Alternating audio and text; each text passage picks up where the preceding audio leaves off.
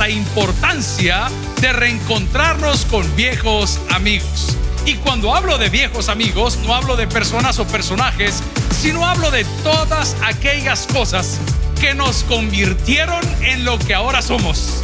Un encuentro con tus viejos amigos te dará la oportunidad de realizar de donde Dios te ha sacado.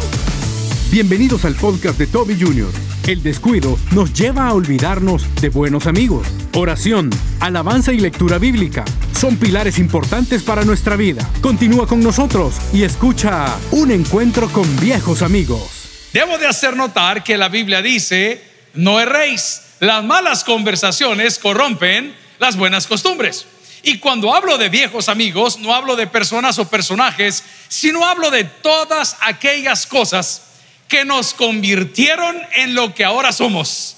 Todas aquellas cosas que nos convirtieron en lo que ahora somos. La palabra del Señor en Eclesiastés capítulo 4 versículo 10 dice, porque si cayeren, el uno levantará a su compañero, pero hay del solo, que cuando cayere no habrá segundo que lo levante. Oremos al Señor Padre, qué lindo es estar en tu casa, qué talento más hermoso el de estos jóvenes Gracias te damos por el equipo de trabajo, por las familias que nos visitan, por tu amor a través de Jesucristo, por las señales que pones en nuestro camino para que abramos los ojos ante una mala decisión.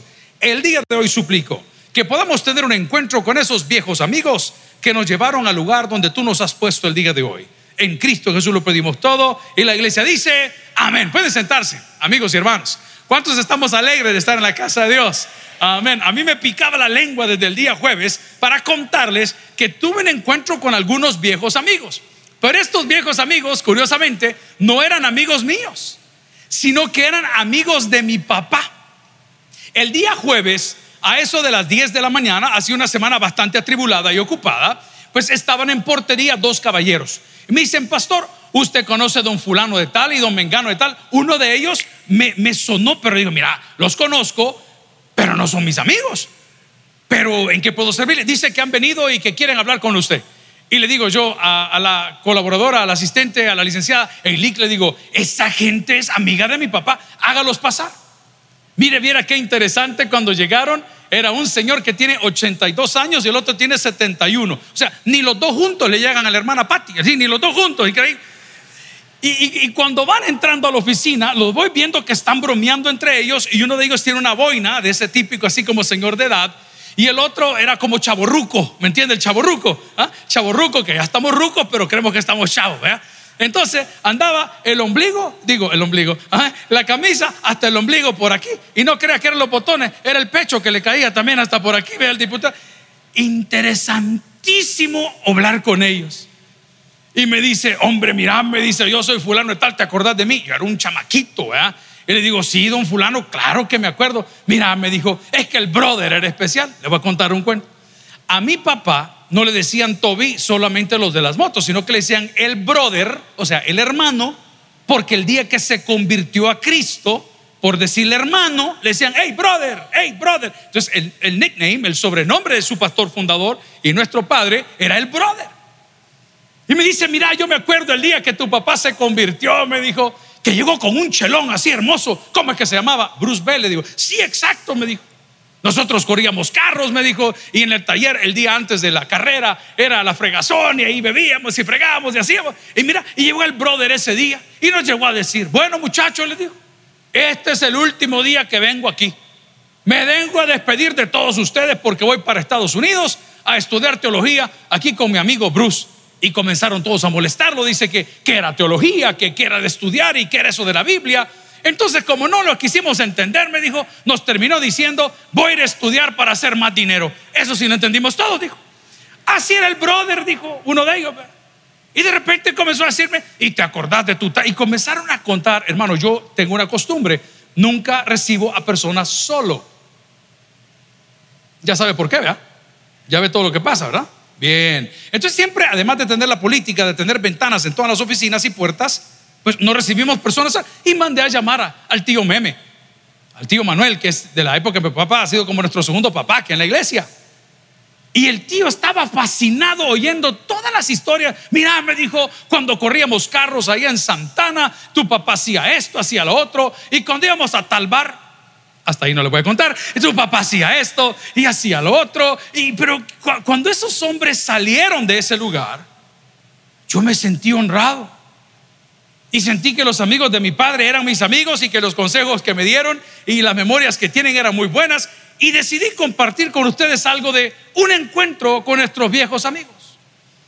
Muchos de nosotros, ahora que hemos crecido, que estamos en un área de la vida un poquito más próspera, un poquito más holgados, nos avergonzamos de nuestros amigos. Ya no nos gusta hablar con aquel chepetrompo, decía el pastor general, vea, frutelada. ¿ah? Apodo bien lindo, el mico. Amén.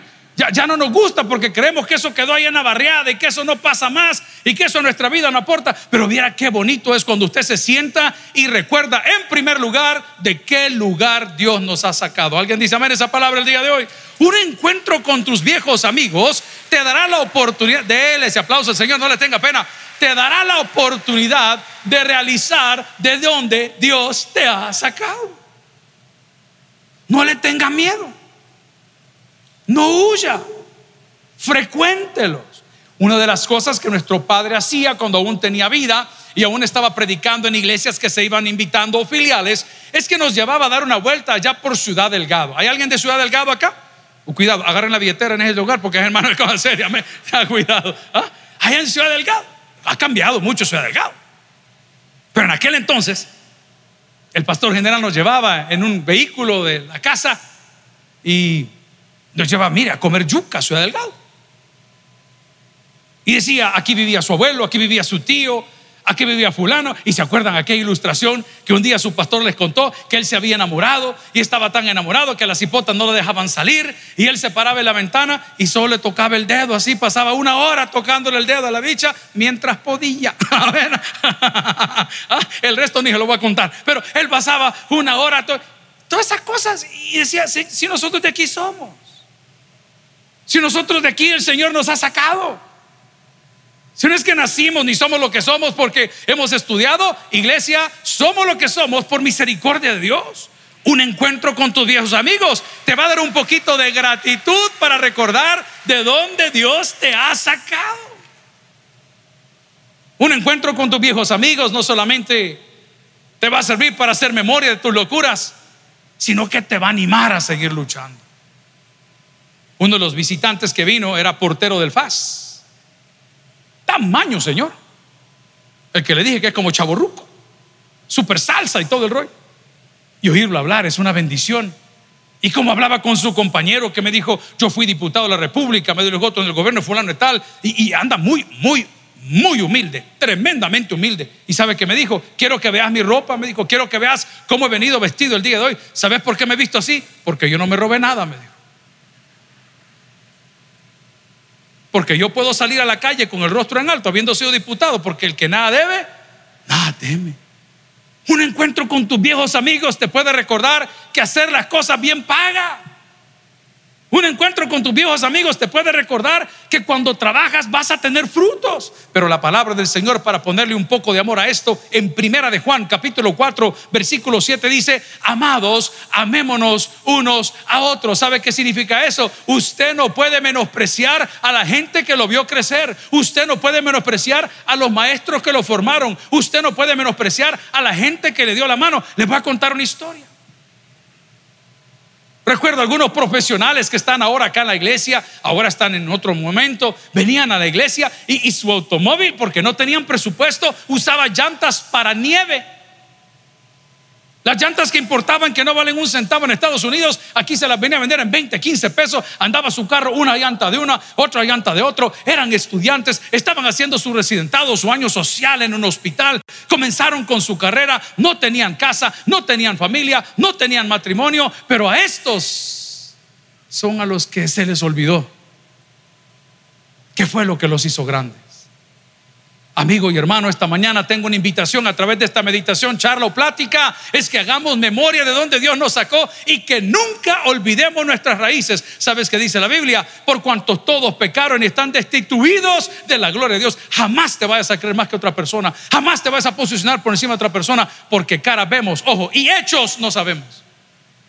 Hay personas que te ven una verdad con una sonrisa y no pasa nada. E ignoras todo lo que está pasando dentro de tú y de su corazón. Un encuentro con viejos amigos no solamente te va a animar, no solamente te va a motivar, un encuentro con tus viejos amigos te va a ayudar a recordar lo mucho que te costó llegar al lugar donde estás. ¿Sabe que por 12 años, cuando el Señor nos dio el privilegio de podernos preparar, salíamos de la casa a las 5 y media de la mañana porque a las 6 de la mañana comenzaban las clases en la universidad? Terminamos a las 8.40, a las 9 tenía que estar aquí. Lo hicimos seguido durante 12 años. No conocimos que era que nuestros hijos se despertaran o que se acostaran. No conocimos que era llevar al kinder a un niño o que era ir a una piñata. No conocimos, mire, van a ir de paseo para acá, van a ir de paseo para allá. No lo conocimos. Pero no podemos olvidar lo mucho que te ha costado por gracia de Dios llegar donde estás hoy como para que lo eches a perder por una locura. Recuerda, siéntate con tus amigos. Vimos una noticia terrible esta semana en El Salvador. Voy a repetir el refrito de la noticia porque no la tengo, no puedo citar la, fuente, pero vimos una estudiante de medicina que por la presión que tenía de la carrera, por la presión que tenía de los médicos, por el menosprecio y los malos tratos en estos lugares que tienen que dar pues, prácticamente que su vida, se terminó quitando la vida propia. Y así hay muchos. Pero la palabra tiene una garantía y dice, el que pierde su vida por mí, la hallará. Amigo y hermano, en un encuentro con tus viejos amigos, no solamente te va a animar, no solamente te va a hacer recordar de dónde veniste, sino que un encuentro con tus viejos amigos te va a encaminar.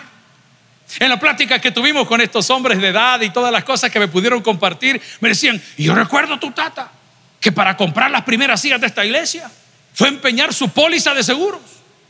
Y le dijo al seguro, no me acuerdo cómo se llamaba, Pan American Life se llamaba. Yo no sé si existe todavía esa, marca, Pan American Life. Y, sabe que mira, hágame un préstamo para comprar las primeras sillas. Ahora usted va a entender por qué nosotros peleamos con las que la reservan aquí enfrente. Porque esas sillas no se compraron con esas ofrendas, se compraron con la póliza de vida de nuestro pastor.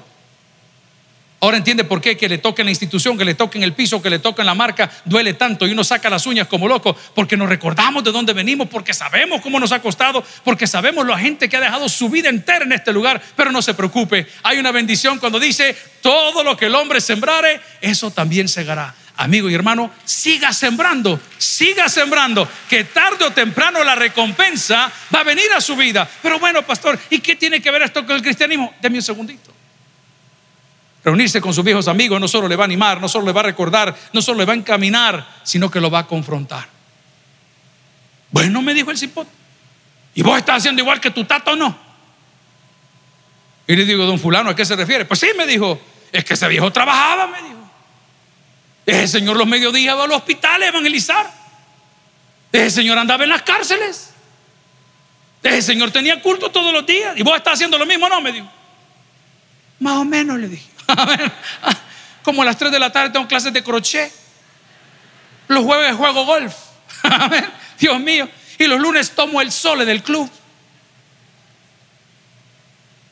Ver a tus viejos amigos también te confronta.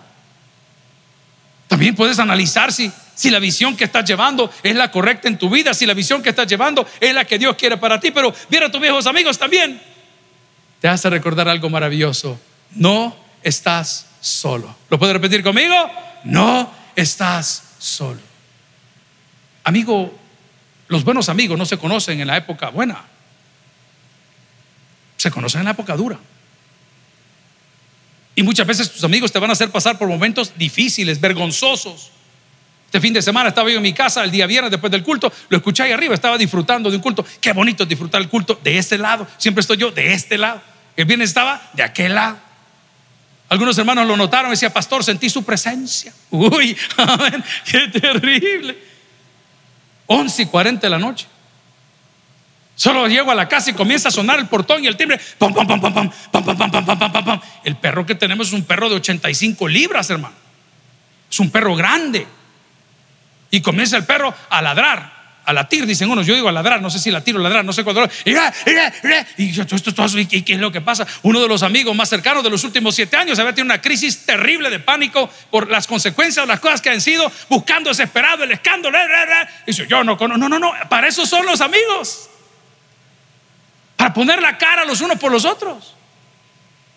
Para decir, Señor, aquí estamos. Ojo, ¿sabe qué dice la palabra? Que no hay mejor amigo que aquel que pone su vida por el otro. Y Cristo la puso por cada uno de nosotros. Por eso te estoy diciendo que el día de hoy no estás solo. Aunque la crisis llegue, aunque te duden, aunque te critiquen, aunque te digan, por favor, sé un buen amigo, como Cristo fue un buen amigo. Los buenos amigos no se mienten, hermanos. Los buenos amigos no miten. Buenos amigos hablan con transparencia. Claro, sí, no, no me gusta, sí me gusta. Los buenos amigos. La palabra del Señor nos recuerda el día de hoy que hay algunos viejos amigos que nosotros hemos olvidado. El primero de ellos, la oración. La oración. Quiero recordarte que cuando tú orabas, eras una persona súper segura. Cuando tú orabas, eras una persona que tenía mucha autoridad.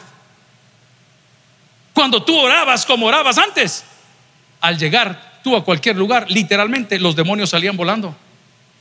Cuando tú orabas como orabas antes, predicabas mucho mejor de lo que predicas ahora. Cuando orabas eras más próspero. Cuando orabas eras más positivo. Cuando orabas eras menos preocupado. ¿Valdría la pena que te reencuentres con ese viejo amigo que se llama la oración? Valdría la pena que apagues un ratito la música y un ratito ese ambiente. Sabe que yo tengo problema, ya estoy viejo y no me acostumbro a eso de los audífonos. Los audífonos para nosotros, los viejos, eran unas grandes cosas que se ponían encima, así. Este es, a mí no me gusta eso. Yo tengo amigos que van en la moto y van oyendo música y contestando el teléfono. Entonces, ¿para qué sirven? Son esclavos de su trabajo. Tengo un amigo que es empresario que desconecta su teléfono todos los viernes cuando almorzamos y lo vuelve a conectar el lunes a las 9 de la mañana. Y le digo, mire, don Fulano, ¿y usted por qué eso? Porque puede, me dice, porque así tiene que ser, que los negocios esperen, me encanta. Pero está el otro, el ambicioso, el que tiene que estar pendiente, está contaminado y usted está creando un ambiente que no es real. Satanás nos tiene ocupados. Amigo y hermano, le voy a dar un consejo que me cuesta cumplirlo a mí. Deje de navegar las redes sociales para saber qué fregados está haciendo la otra gente. Enfóquese en lo suyo. Si usted es de las personas que no puede dominar lo que sus ojos ven, no lo haga. Porque lo molesta, porque lo irrita, porque le roba la paz. Mira la fulana donde está, mira dónde ha posteado la foto, mira tal cosa. ¿Y usted, ¿Y usted con quién está compitiendo, hermano? Se lo estoy diciendo porque nos sucede a todos. Cuando una persona que no te conoce emite un juicio en tu contra, no te conoce. ¿Por qué habría de darle valor a ese pensamiento? Pero si estuviésemos nosotros ocupados en la oración, todo lo que diríamos al ver las cosas que nos molestan, por esa casualidad de que abriste la compu te apareció, ¿sabe qué diríamos? Pero ya no vivo yo, mas Cristo vive en mí. O sea, yo he renunciado a los quehaceres de la carne, he renunciado a lo que me molesta, pero ese viejo amigo que se llama la oración nos va a sacar a ti y a mí de un montón de atolladeros en los cuales nos hemos metido el día de hoy. ¿Y cómo nos metimos? Buena pregunta. ¿Y cómo nos metimos? La distancia entre el hombre y Dios complica las cosas. ¿Lo podemos decir por favor juntos? La distancia entre el hombre y Dios complica las cosas. En casa, ¿cuántos de nosotros? Anda a decirle a tu nana, anda a decirle a tu tata, anda a decirle a tu nana, anda a decirle a tu tata, anda a decirle a tu nana, anda y los bichos están así. Y los dos seres pensantes, semovientes, viven juntos, tienen un pacto que tal vez se honre o no, pero hay un pacto, hay algo firmado, zóquela. Y no quieren hablar. Y de repente uno de los bichos que es más inteligente que los dos papás juntos comienza a manipular la información. Es que yo le dije a mi papi, es que mi mamá a mí me dijo, es que mi papi me dijo, es que y de repente tiene a dos personas pensantes, maduras, peleando porque por la distancia que hay. ¿Sabe qué dice la Biblia? Sea tu hablar sí, sí y no, no. La oración es uno de los amigos que la iglesia ha olvidado que nos pueden ayudar a recordarnos que Dios está respaldando su vida. La oración nos recuerda que las promesas escritas y descritas en la Biblia son para el pueblo escogido de Dios. La oración nos recuerda esa parte preciosa de la Biblia que dice, todo lugar que pisara la planta vuestro pie será vuestro. ¿Y por qué llegamos? Porque tenemos miedo. Me reuní con un par de personas entre culto y culto, siempre atendemos. Por eso mi hermano Mario, aquí está hermano Mario. Hermano Mario es el pastor de la iglesia Asamblea de Dios Canaán en Soyapango. Pido un fortísimo aplauso para él y su, su acompañante el día de hoy. Gracias Mario, nos honra su presencia. He tenido el privilegio de conocer a su padre. Vamos a estar participando el primero de mayo en el 40 aniversario. Imagínense, Asamblea de Dios y Bautistas, salvo y condenado. Los dos juntos aquí glorificando al Señor. Pero voy de donde vengo. Estaba atendiendo a algunos hermanos, uno y otro y otro y otro. Y en medio de ellos llegó un muchacho que quiere hacer un buen negocio el día de mañana. Es un negocio de un cuarto millón de pesos en inversión. Un joven y su, su esposa, su mujer. Dice, pastor, queremos un consejo. Y desde las 7 de la mañana nos estamos escribiendo. Y mi invitación fue el día de mañana porque se va a parar ante un gran faraón. Uno de esos hombres que tienen guardado unos 7, 8 millones de pesos, tranquilo y no les aflige nadie, ya tienen en los 70 años, no, se alcanza a gastar su dinero, no se lo alcanza a gastar. ¿Sabe cuál fue mi consejo? Anda, párate ahí con autoridad. No me confunda autoridad con soberbia, son dos cosas diferentes. Autoridad es que la gente te respete, soberbia es que te tengan miedo. Anda, párate con autoridad. Porque quien le va a dar de comer a ese hombre por los próximos cuatro años por el proyecto que vas a firmar sos vos. Él no ha entendido eso. He thinks he has the upper hand. Él cree que él tiene la mano de arriba. Yo mando, o no mandas. Yo te voy a dar de comer porque te voy a pagar ese contrato. ¿Alguien entiende lo que estoy hablando? Vaya con autoridad. El cliente siempre tiene la razón. Esta mañana hizo una razazón en esa cafetería. Esto está mal, esto está mal, esto está mal, esto está mal, esto está mal. ¿Dónde está el equipo? ¿Qué pasa con ustedes? ¿Dónde están? El cliente tiene la razón, no pueden servir frijoles grasosos aquí, no pueden hacerlo, eso no se sirve. Gourmet, gourmet X. Aquí pan de 35 centavos y un café, 80 centavos y nos vamos todos para la... ¿Alguien dice amén eso? Amén. Venga la otra semana, ya va a ver. Parece con autoridad, hermanito. Si es que al diablo hay que parársela en cuatro. Ay, no, mire, pastor, viera lo que ha pasado. ¿Y qué ha pasado? Es que fíjese que nos han pedido la casa. ¿Ya la sacaron? No. ¿Ya la vinieron a decir? No, es que me han contado. ¿Sabe qué dice la Biblia? Resistid al diablo y huirá de vosotros. Viene la enfermedad y dice a una persona, pastor, esto es la fotografía que me han sacado del padecimiento que yo tengo y dicen que esto va creciendo para la derecha y esto va creciendo para la izquierda. Yo estoy de acuerdo en todo lo que te dicen, pero te tengo que recordar por la fe, en fe, que la última palabra la tiene Dios. Cuando vayas a tu examen una vez más, va a decir, hombre, qué barbaridad. ¿Y cómo se pudo hacer esto? Claro, pero si te hubieses reunido con tu viejo amigo, que es la oración, tendrías un poquito más de seguridad en todo lo que haces, en todo lo que emprendes, en todo lo que dices, en la manera como actúas. Porque la oración sensibiliza. Es diferente estar de acá que estar allá. Es diferente. El viernes yo disfruté ese culto y ¿sabe por qué no me siento aquí abajo? Porque si me siento aquí abajo no me dejarían ir al culto. Pero ahí arriba tan pronto la alabanza comenzó. Estos muchachos están haciendo una labor impresionante. Yo no sé si han notado, las últimas tres semanas la alabanza ha sido para arriba de una manera impresionante. No lo digo yo, lo dice la Biblia. Que Dios habita en la alabanza de su pueblo. Y estamos al 80, 85% del templo alabando. Todavía hay gente que cruza las manos mientras Dios se las corta. Pero le garantizo una cosa, el día que logremos el 100% de adoración en este lugar, usted va a ver la gloria de Dios como nunca antes la ha visto. En cada área de su vida. Ojo, y no estoy hablando en áreas espirituales, estoy hablando en áreas reales. Que usted entre a un lugar y comienza usted a querer llorar y no sabe por qué quiere llorar. ¿Sabe cómo se llama? Presencia de Dios. El hombre comienza a hablar a ver de qué, pero usted en su corazón dice, esto es para mí, esto es para mí, esto es para mí. Dice, ¿y eso como se hace, pastor? No, no es uno. Uno habla boberías y Dios se glorifica en las boberías que uno habla. Pero eso lo hace la oración. El segundo viejo amigo con el cual no te has reunido porque no tienes tiempo, porque te avergüenzas, es con tu lectura bíblica. Hermana Patti hizo una afirmación esta mañana que me voló la cabeza. Esa señora entre más anciana, más inteligente, hermanos. Buenísimo lo que dijo. ¿Sabe qué decíamos nosotros los, los que tenemos hijos? Ay, ojalá que los niños vinieran con manual.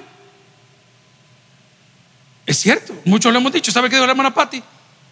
Sí, dijo la hermana Patti. Todos vienen con manual.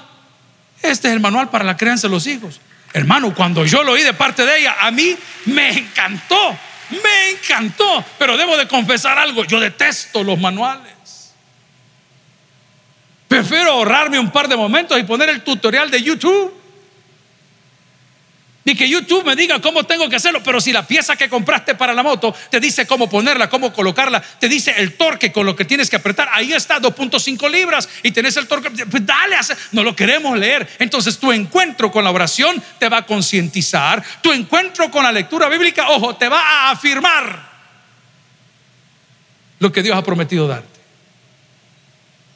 El día que nuestro pastor murió, nuestro padre, pues hubo que reunir a toda la familia y como somos una familia compuesta, bueno, descompuesta, pero compuesta. No sé si me entiende cómo es la cosa. Somos familia descompuesta, pero compuesta. Amén. Este es el tata de este, este es el tata de este, este es el tata de este, este es el tata de este. El tata es el mismo. Este es la nana de este, este es la nana de este, este es la nana. Las nanas son diferentes. Y nos tuvimos que sentar con un abogado. Un abogado. ¿Y qué necesidad hay? Y no somos hermanos, pues. Y no somos sangre, pues. No, que llevar un abogado. Ya le va a pasar a usted, anote la hora la fecha que le estoy dando la recomendación anticipada. Bueno, vamos a ver lo que dice aquí el doctor Bertrand. Todos los bienes serán repartidos exclusivamente al junior. Amén. Este es mi hijo amado se hizo la voluntad que Él dejó. ¿Y, qué podemos reclamar? Y no ahí está escrito.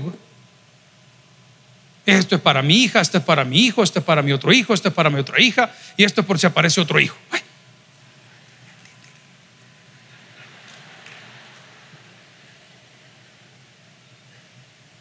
¿Me entiende lo que es un testamento ahora? La voluntad de Dios. Si está escrito en este libro, se va a cumplir en tu vida, querido. No escuches lo que te dijeron, no escuches lo que alguien te profetizó. No, no, no, no, no. Este es el libro que necesitas leer. Si está escrito aquí para ti, se va a cumplir, querido. Te diga lo que te digan, te quiera creer quien te quiera creer, te abandone quien te abandone, te traicione quien te traicione. Si está escrito, se va a cumplir. No se muevan. Reúnase con sus viejos amigos de la oración y la lectura bíblica. Permita que la lectura bíblica lo anime. Dios es tan lindo, hermano, que aunque sea que si por casualidad usted abrió la Biblia, en ese momento que la abrió, Dios le habló. Hay momentos que, ay Señor, tengo que leer el proverbio. No, no es tengo que, debo de leer el proverbio. Y justo cuando abro la Biblia, ay, yo no sé, yo, la sabiduría, estoy cansado, las cosas, ah, la víctima. Ah, y de repente la palabra le tira un palabrón de esos fuertes. Torre fuerte es el nombre de Jehová. A él correrá. ¿Quién dice? Ok, deténgase ahí porque hay mucha palabra. Si andas torcido, ¿cómo vas a llegar? ¿Y por qué crees que estás sufriendo? ¿Y por qué crees que nada te sale bien? A él correrá el justo la palabra que fuerte. Pero si uno ha sido justificado por la fe en Cristo, ¿qué te vas a acercar? El tercer amigo con el cual deberías de reunirte el día de hoy es con la alabanza. Con alabanza. Hombre, hubo alabanzas hace muchos años, de los noventas, algunos no habían nacido. Creo que es más antigua todavía, en los ochentas. Remolineando remolineando, celebraré a Jehová. ¿Y cómo la cantamos? Remolineando. Y los pastores bautistas, no, no se pueden mover. No levante la mano, ¿qué es eso? Eso es fanatismo pentecostal. Y, y arruinamos la vida de miles de personas, de miles de personas. No sé si ha notado usted que cuando el bebé va desarrollándose y usted enciende la radio y pone algún tipo de música, el niño por naturaleza baila perreo del sucio. Y es que el pecadorcito así ve el pequeño minimí y va para abajo y para abajo. ¿Qué hacía usted cuando llegaba a escuela bíblica y los maestros están dando vida a los chicos e inventan cosas y quieren poner? Dios habita en la alabanza de su pueblo. ¿Se acuerda aquella canción que el pastor tanto nos habló, que está en uno de los libros de la Biblia? By the rivers of Babylon, where we sat down, there we were, when we remembered Zion. ¿Se acuerda de eso? David escribía alabanzas. ¿Y sabe por qué lo hacía? Porque fortalecía su corazón. Hay una que es bien famosa que yo poco la puedo dominar. Lo voy a decir en, español concreto, Spotify. Y a veces uno pone una canción y esa le va pegando el montón. Y dicen que se un play. la gente que lo sabe manejar la pasa muy bien. Pero un día de estos, hermano, me mandaron un enlace de José José. Alguien diga aleluya, por favor. No, si yo quiero perderme contigo. Hasta ahorita la siento aquí, ve. Ja. Ok. Igual es la alabanza al Señor. Idéntico. Y eso que lo estoy haciendo para abajo de esa comparación.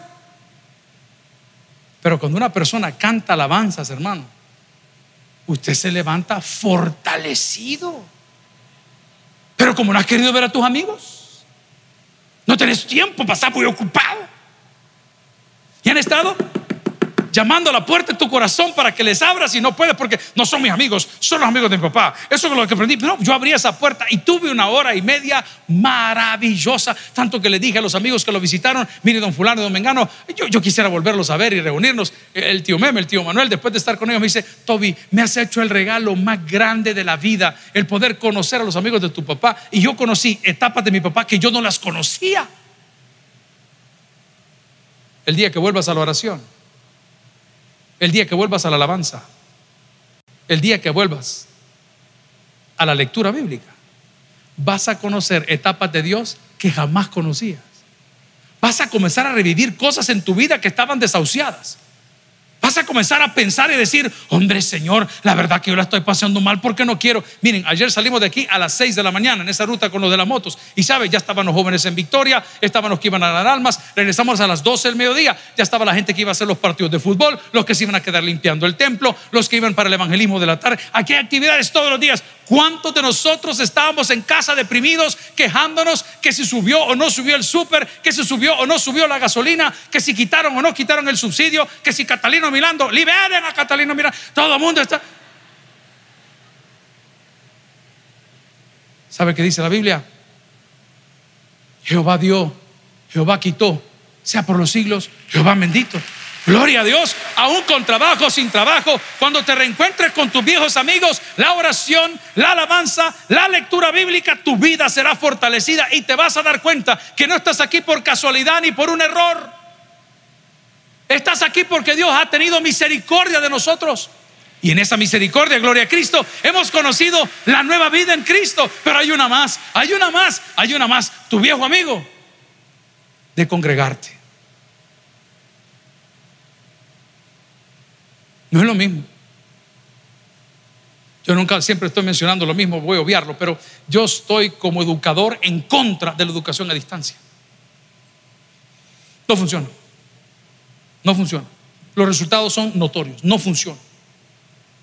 Para que un estudiante pueda funcionar ese entorno tiene que tener demasiada dedicación o deseo de crecimiento y son pocos. La mayoría de ellos, y, yo sin tener un estudio al respecto, puedo afirmarle que las personas adultas son más efectivas a la distancia que de manera presencial, pero los chicos no. Yo los veo en mi casa. Ahí veo que va pasando uno en calzones. ¿Y, qué estás haciendo? Estoy en clase de matemática. En clase de matemática. Sí, me dijo. ¿Y, y por qué andas así? No, porque como la cámara se puede apagar, me dijo. Amén. De repente le digo, papi me dice, voy a salir. Ay, ¿para dónde vas? Vamos a hacer un examen. Vamos a hacer un examen. Vamos a hacer un examen.